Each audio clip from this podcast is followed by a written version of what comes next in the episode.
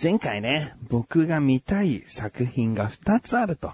一つは実写版ワンピースで、もう一つは B 版というね、TBS ドラマなんだと。で、見たいな、次回までにどちらか見ときますって言ってですね、まず実写版ワンピース、見ました。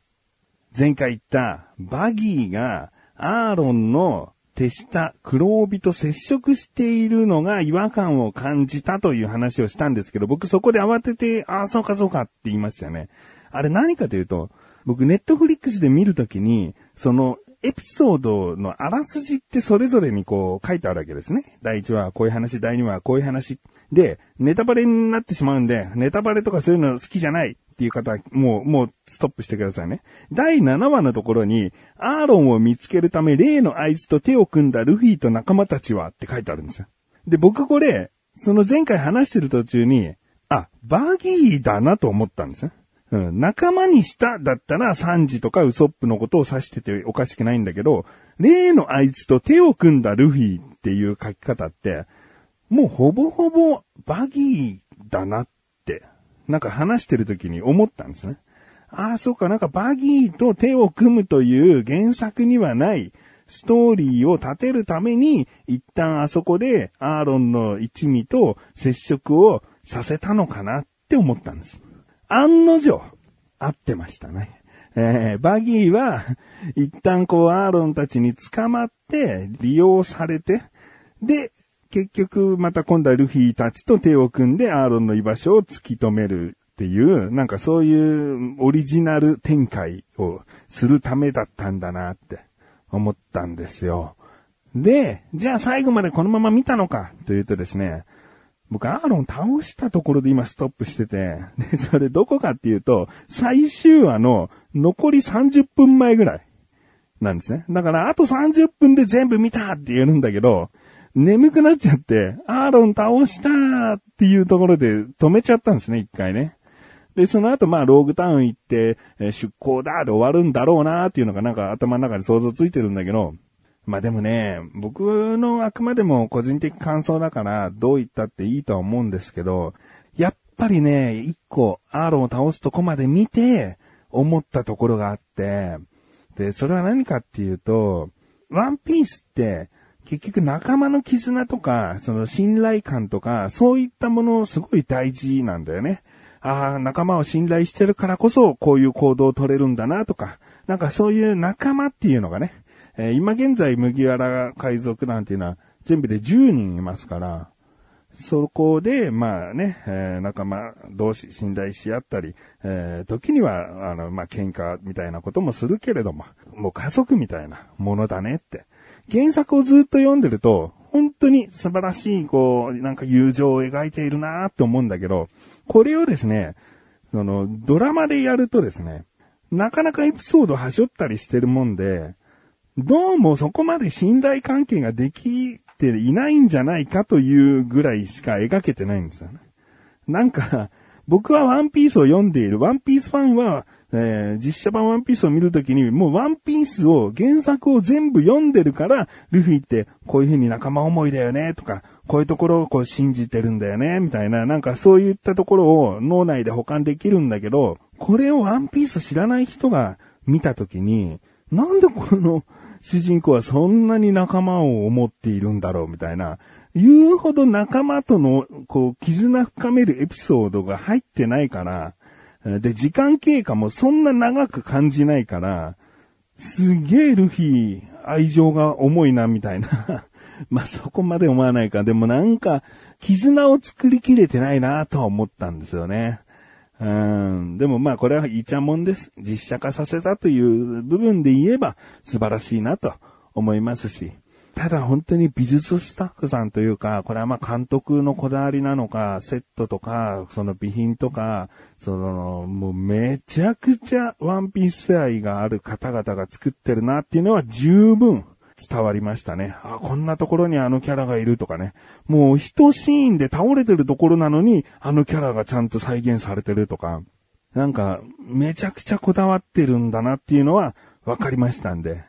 えー、だからね、あの、全然シーズン2、シーズン3とあるのであればね、シーズン2はもう決定してると思うんですけど、うんそれは見ていきたいなとうん。で、チョッパーとかね、出てきたりするんで、どう実写で再現するんだろうとか、どういうエピソードにすることで実写化を成立させてるんだろうみたいな、なんかそういった見方で楽しんでいきたいなと思いましたね。ということで、ビバンは全部見た。自分がお送りします。菊池のなだらか向上心。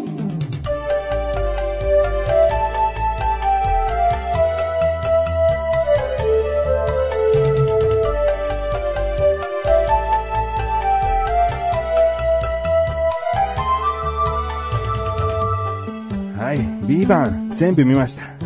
えー、もうね、いや、比べるもんじゃないよ。比べるもんじゃないけど、めちゃくちゃ面白かった。ワンピースは最後の30分まだ残ってるけど、ビバンは止まらなかった。で、つい先日、最終回、ちょうど最終回だったんで、もう一気に見ることができました。いや、めちゃくちゃ良かったよね。なんか良かったっていうか、すごかったよね。なんか最初のさ、1話は90分あるんだけど、いや、90分ってもうほぼ映画の尺じゃん。で、1話、2話、3話を見ることで、まあまあもうネタバレバリバリでいくんで、これからまとめてみるという方は本当に聞かないでくださいね。えー、1話、2話、3話を見ることで、国外に逃げ切ることができるわけです。1話じゃあ、まだそのバルカ共和国っていう国、海外にあって、えーその国から、もう逃亡しなきゃいけないわけですね、主人公の堺雅人は。で、逃亡できるかどうかっていうのが、1話で壮大に書かれるんだけど、もう砂漠のシーンとかいっぱいあって。で、2話でもまだ脱出しきれなくて、3話で脱出するわけ。ここの3話まで、とりあえず見てみてくださいよって思う。なんか、全然思ったやつじゃなかったの。まず。こんな壮大な逃亡劇なんだってまず思ったの。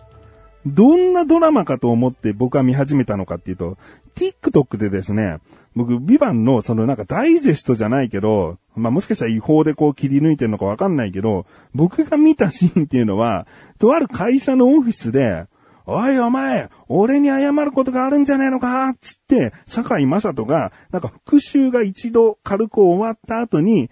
おめえなんか一言あるんじゃねえかってこう車内でもう大声で叫んで、あ、す、すいませんでした、つって。お前、俺から取った通帳印鑑、すいますぐ持ってこいつって、めちゃくちゃ切れてるわけ。きっと、めちゃくちゃ爽快なシーンに違いないと思ったな。で、僕、半沢直樹大好きだったから、あ、またこうやって会社でね、ちょっと貶められそうになった時に、えーなんか逆転劇があって、で、そうやった社内トラブルを解決していくんだなと思ったの。まあ、そういうドラマかと思ったの。でも、1話は最初はまあ会社のシーンあったよ。会社、あこういったところから始まるんだなと思った。気がつきはもう、ほぼ砂漠にいるわけ。もう壮大も壮大。なんかもう2、3ヶ月ぐらい海外で撮影したっつって、ロケしたって。で、こんな作品なんだ。でさ、その、たださ、逃亡劇をするんじゃなくて、その、バルカ共和国の警察と逃亡する3人の心理戦みたいなものが行われるわけ。こう行けば大丈夫だろう。だけど警察はもうそこを読んでいた。そこはおそらく読まれているんだろうから、こうしていたみたいな。もう読み合い探り合いみたいな。そういった部分が楽しめる逃亡劇が1話から3話あって、で、その逃亡した時に1話であった社内トラブルに関しての解決が4話に来るわけね。だから、まあ、部で分けるとすれば、1話から4話で第1部にはなるんだよね。逃亡劇は1話から3話だけど。うん。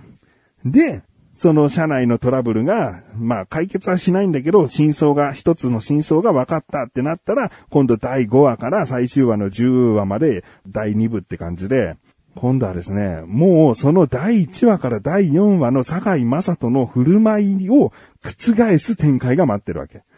もうそこも伏線だったみたいなぐらいの。で、5話からは、その、ちょっと冴えない役だった堺雅人の、その過去とかそういったものが描かれていくのね。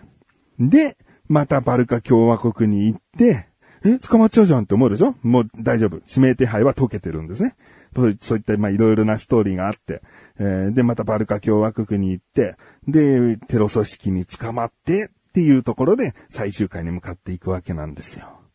いや、これめっちゃ壮大で、で、あの、どんでん返し大好き監督なんだよね、きっとね。なんか半沢直樹もさ、ああ、半沢直樹危機一髪やんと思っても結局こう、実はそこは分かってましてっていう感じでこう解決していったりするじゃん。で、この監督がね、福沢克夫さんっていうね、あの、テレビディレクターの方なんですね。で、この方が半沢直樹をこう手掛けていて、他にもユーズベルトゲームだったり、その下町ロケットだったりっていういろいろな作品を手掛けている方なんだけど、この方が手掛けるとさ、あの、何でも大どんでん返し物語なんだね、きっとね。いや、でも見てるこっちは楽しいからいいんだけど、もう、いろいろなシーンで、あ、じゃあ何？坂井正人の過去が描かれて、バルカ共和国行ってなんか解決するの？何なの？みたいな。いや、まあ、まあ、あらすじ言っちゃえばそうなんだけど、そこにはもう数々の、うわ、こいつ犯人だったの？こいつ、えー、スパイだったの？なんかもういろいろな、なんか、どんでん返しが中にあるわけ。で、このストーリーをずっと見ていられる。で、次が楽しみになる理由って何かなと思った時に、あんまりね、不幸なシーンがないんだよね。なんか、精神こっち病むよっていうぐらい、なんか嫌なシーンってあるじゃん。こう、罵声を浴びせられるとかさ、めちゃくちゃこう、悲しい結末を迎えそうになる人がいるとか、そのなんか悲しいシーンみたいなものがめちゃくちゃ多いと、そのドラマのオチというか解決は、絶対にそれを上回るほどの爽快感見せてくれないと、スッキリしきれないんだよね。だから見てる途中ストレスが少しずつ溜まっちゃうドラマって結構あるんだよね。だけど、このビバンは、そういう悲しいシーンっていうのはもう過去に起こったこととして結構詰め込まれちゃってるから、その実際、その現在、すげえ悲しいことっていうのはあまり起こってないの。ただ起こるのは嫌な奴いるなーっていうのをどんどん成敗していくようなシーンばかりだから、テンポよく心地いいっていう。うん、それがまあ一気にさせてくれたんだろうなって思うんですよね。え、まあこれはですね、ぜひ、僕も、その、ビバンに、の中の、その、もう、大きなネタバレみたいなものはしてないんで、ネタバレ気にせずにこれ聞いてるし、どうせ見ないしっていう方も、ぜひ見てですね、壮大さから来る爽快感や、えー、ワクワク感、ドキドキ感、どんでん返しのその、いい意味で心地よく裏切られる感じ、えー、楽しんでみてください。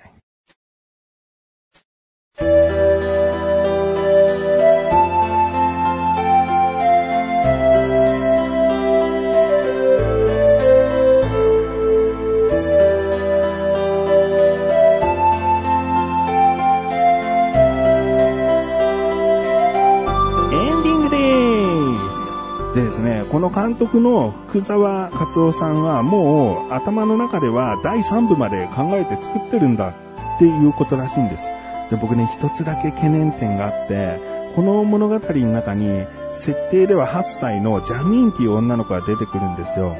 で、この、半沢直樹の時も第1部の時、子役の子が出てたんだけど、第2部になったら、子供が全くいないパラレルワールドみたいな家庭環境でスタートしてるわけ。それ、半沢直樹の子供だった子がいないってこと。妻である上田彩さんいるんだけど、その、息子どこ行ったのみたいな。うん、なんかその、うん、だから今回のその、ビバンも、ジャミーンっていう女の子はめちゃくちゃキーマンでもあるから、第2部になったらいませんってことは多分できないと思うんだけど、でもその子、ね、今、実際何歳かわかんないけど、3年後、4年後、5年後とかになったら、もうどんどん成長しちゃうよ、子供なんて。だからこれがジャミーンなんですっていう、その、設定のまま続けるには、もう来年、再来年ぐらいに第2部スタートしないと、ジャミーンに違和感が起こっちゃうんだよね。なんかこんな子じゃなかったよ、ジャミーンはって、なんか大人っぽくなっちゃってさ。うん、だから、あのジャミーンはあのジャミーンのまま、まあわかんないけどね、3年後の設定でしっかりやるとか、5年後の設定でしっかりやるんだったら大人びたジャミーンになっててもいいんだけど、いや、そこがね、ちょっと気になるポイントですね。まあどうなるか。もう2部、えー、あったら、シーズン2あったら絶対見ます。ということで、なだらかこちらはマスショブコチです。それではまた次回、また菊池処理者メガネたまりとまりお疲れ様です。